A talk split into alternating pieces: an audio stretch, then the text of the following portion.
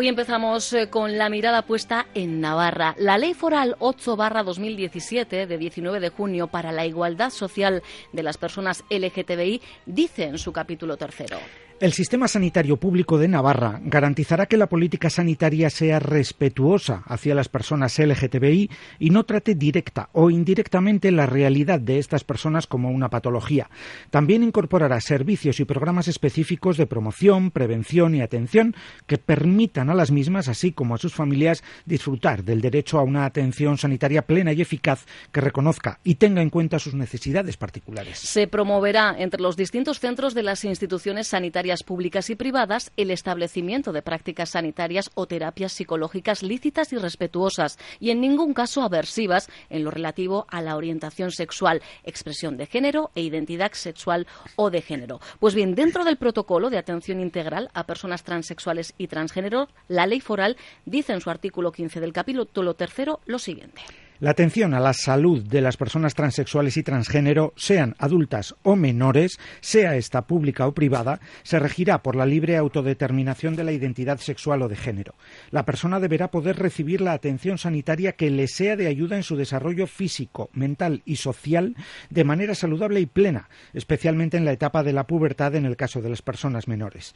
Este derecho no podrá ser limitado, restringido, dificultado o excluido, debiendo interpretarse y aplicarse las normas siempre a favor del libre y pleno ejercicio del mismo. Creíamos que debíamos de contextualizar en eh, la mejor de las maneras. Eh, bueno, al final es larguísimo, evidentemente, imaginaros lo que supone una ley foral con todos sus capítulos, con los diferentes artículos, pero queríamos que conocierais el contexto en el que nace Transvide, un centro de referencia especializado en materia de transexualidad, transgénero e intersexualidad que organizaciones como Crisalis Euskal Herria ya han venido a definir como un gran paso a adelante. Nos está escuchando Luis Gabilondo, director general del Departamento Navarro de Salud. Luis, ¿qué tal? Muy buenos días. Hola, buenos días, Segundón. Porque Transvide nace para garantizar una atención integral y de calidad, Luis.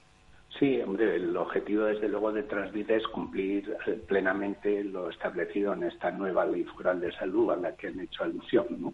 y de alguna manera eh, ofrecer un, nuevo modelo de atención eh, más respetuoso y de alguna manera despatologizado. La clave podría estar en esa libre autodeterminación de la identidad sexual o de género, ¿verdad? Sí, un poco el elemento clave o más complejo es el que hasta ahora, de alguna forma, la, clasificación de una persona como transexual o transgénero era una clasificación de un diagnóstico que además debía ser realizado por un psiquiatra como y clasificado dentro del ámbito de los problemas de salud mental. ¿no? Entonces, de alguna manera, eh, el hecho de que la ley reconozca que la determinación del sexo es una potestad de la persona. Otra cuestión es que eso pues debe de hacerse en un contexto razonable, eh, con un apoyo de un sexólogo y de un eh, psicólogo clínico de apoyo, pero de alguna forma la, decisión de, lo que uno se siente y cómo se siente eh, es de la persona. Y desde luego excluido completamente la calificación de cualquier tipo de trastorno mental. Claro, Luis, y además, una vez se haya hecho esa valoración, hemos iniciado el proceso. Eh, lo que no cabe es que, de alguna manera, se ralentice, es decir, que, los plazos sean excesivamente largos. Bueno, el, problema muchas veces no venía tanto de la aplicación del tratamiento, sino del propio proceso diagnóstico, que se venían aplicando criterios semejantes a los que se aplican en otras enfermedades o patologías mentales que a veces requieren una reevaluación periódica para confirmación, etcétera, etcétera, y alargaba muchos procesos diagnósticos. Y luego ya el tratamiento, pues el tratamiento es un tema que tiene obviamente que hacerse con todo rigor clínico también, ¿no? porque estamos hablando de, una incorporación de hormonas al organismo, pero también debe hacerse desde el principio de autodeterminación del diagnóstico y la adecuación. Y luego, por supuesto, con la información completa y absoluta al paciente de los pros y riesgos que todo tratamiento hormonal tiene, pero al final es un tema de relación médico-paciente y en este caso de profesional sanitario Tras el fallecimiento de Kai Luis, el, joven transgénero vecino de Ondarroa, que ha sido homenajeado además este fin de semana, recordemos, por cientos de personas, también con concentraciones en Navarra, en Iruña en concreto, nos interesa particularmente esa atención específica que en esta unidad van a recibir los menores, especialmente en esa etapa tan complicada como es la pubertad. Sí, obviamente es un, periodo muy sensible y estamos hablando de un colectivo que obviamente eh, tiene una situación personal eh, y eh, emocional muy importante y en una etapa crítica en cualquier persona y mucho más en una persona que tiene este tipo de, de situación. Entonces, eh, sí que de alguna manera la, atención, desde el punto de vista técnico, vuelvo a decir que muchas veces se ha ralentizado más por el proceso de diagnóstico que por el proceso terapéutico en sí mismo, porque de alguna forma eh, el inicio del tratamiento en, las personas en pubertad no suele ser tan, tan complejo siempre que esté eh, confirmado bien el, concepto, en este caso, de, la calificación o la valoración. Pero bueno, en todo caso sí que obviamente estamos en un tema, primero, que es muy importante entender que es un tema nuevo, es un cambio de paradigma, de forma de pensar, de valores, de todo, que para todos es complejo, para los profesionales sanitarios también, incluso para los más motivados, que suelen ser los que están en unidades que atienden a este tipo colectivos. ¿no? Un cambio de paradigma eh, complicado, que todo el mundo entenderá que, que suscita pues, eh, ciertas dificultades e inseguridades a los propios profesionales, pero no cabe duda de que el principio es el que establece la ley.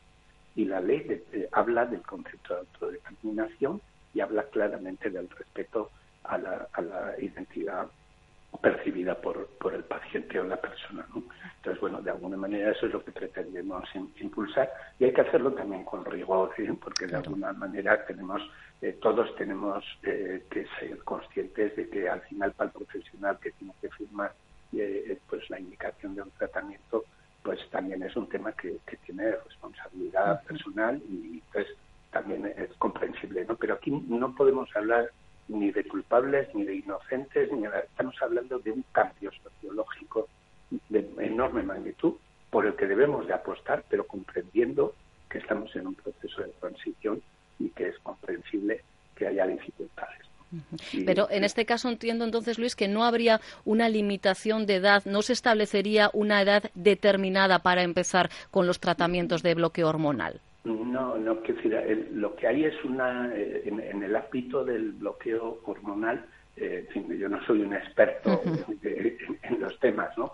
Pero no suele ser tanto el problema técnico de cuándo es el momento oportuno sino de alguna forma vuelvo a decir que el tema ha solido estar suscitado por la demora en la confirmación diagnóstica que hasta ahora se venía haciendo con unos procedimientos más complejos. Y luego el, tratamiento, el protocolo de tratamiento no suele haber tanta dificultad. Una vez que se ha comenzado, luego ya la cosa va un poquito más eh, ágil. Eh, aquí ha habido un trabajo previo, Luis, eh, también con, bueno, pues, digamos, representación, asociaciones, miembros, etcétera, del colectivo LGTBI, evidentemente. Sí, obviamente el desarrollo, la elaboración de la ley ha sido un trabajo muy coordinado y se ha hecho fundamentalmente, también hay que decirlo, desde el departamento, ¿no? Nosotros como de, perdón, desde el Parlamento nosotros como departamento hemos participado también, obviamente, ¿no? pero de alguna forma ha sido una clara colaboración entre las eh, distintas sensibilidades políticas y los representantes de los colectivos afectados. Y eso deriva en que tenemos una unidad multidisciplinar, ¿verdad? Eh, profesionales de muy diferentes perfiles. Sí, fundamentalmente está integrada, pues lógicamente, en primer lugar y un poco por el perfil ya en, la atención eh, del proceso inicial, desde luego en todo el proceso, eh, ya no figura la, presencia de psiquiatría, por ejemplo, que era un elemento eh, clave en, el modelo anterior. Entonces hablamos ya de, psicología más de apoyo clínico con experiencia y expertos en sexología, de educadores también expertos en sexología, de, lógicamente de endocrinos, eh, porque el tratamiento, lo que es la utilización de las hormonas, pues que controlamos el tema de endocrino y también de pediatría, porque cada vez más, eh, como saben, eh, pues están aflorando de alguna forma los casos de menores, que es lo que más complejidad tiene en cuanto al tratamiento y el abordaje, sobre todo el abordaje inicial.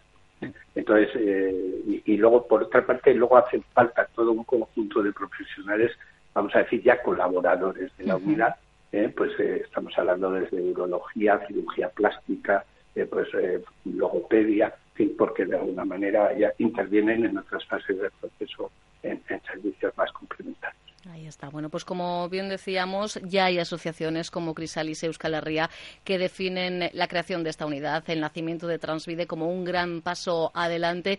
Y yo vengo a sumar el eh, mensaje que hace poquito más de una hora me remitía a, mi página. En este caso era un mensaje interno de El Azar, el padre de Ekai.